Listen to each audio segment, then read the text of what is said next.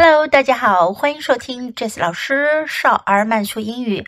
Welcome to Slow English for Kids. This is Jessie，我是 Jessie 老师。今天是少儿慢速英语 Lesson Ten 第十课，At the beach，在海边。Listen and imitate. At the beach, we put on sunblock. At the beach, we play in the sea.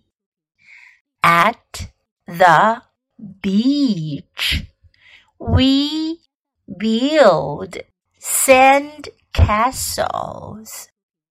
At the beach, we chase crabs. At the beach, we swim.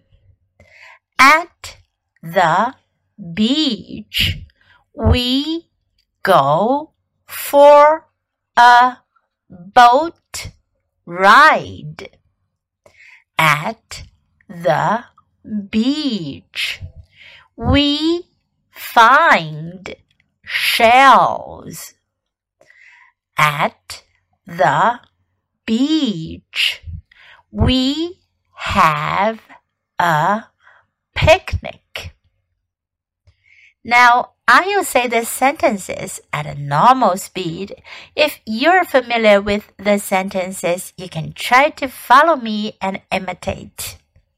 At the beach, we put on sunblock. At the beach, we play in the sea. At the beach, we build sand castles. At the beach, we chase crabs. At the beach, we swim. At the beach, we go for a boat ride. At the beach, we find shells. At the beach, we have a picnic.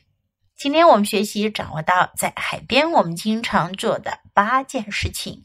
Put on sunblock，擦防晒霜。 sunblock 防晒霜，put on sunblock。Play in the sea 在海里玩耍，play in the sea。Build sand castles 搭沙堡，build sand castles。Chase crabs 追逐螃蟹，chase 追逐，chase crabs。swim 游泳，swim。go for a boat ride 坐船出海，go for a boat ride。go for boat ride。find shells 找贝壳。 find shells. Have a picnic. 野餐 Have a picnic. What do you do at the beach? 你们在海边会做什么呢？You can use this sentence pattern. At the beach, we 今天的内容大家都掌握了吗？你可以在 Jess 老师的微信公众号找到这些内容哦。Listen, imitate and practice，这是流利英语的入门三部曲。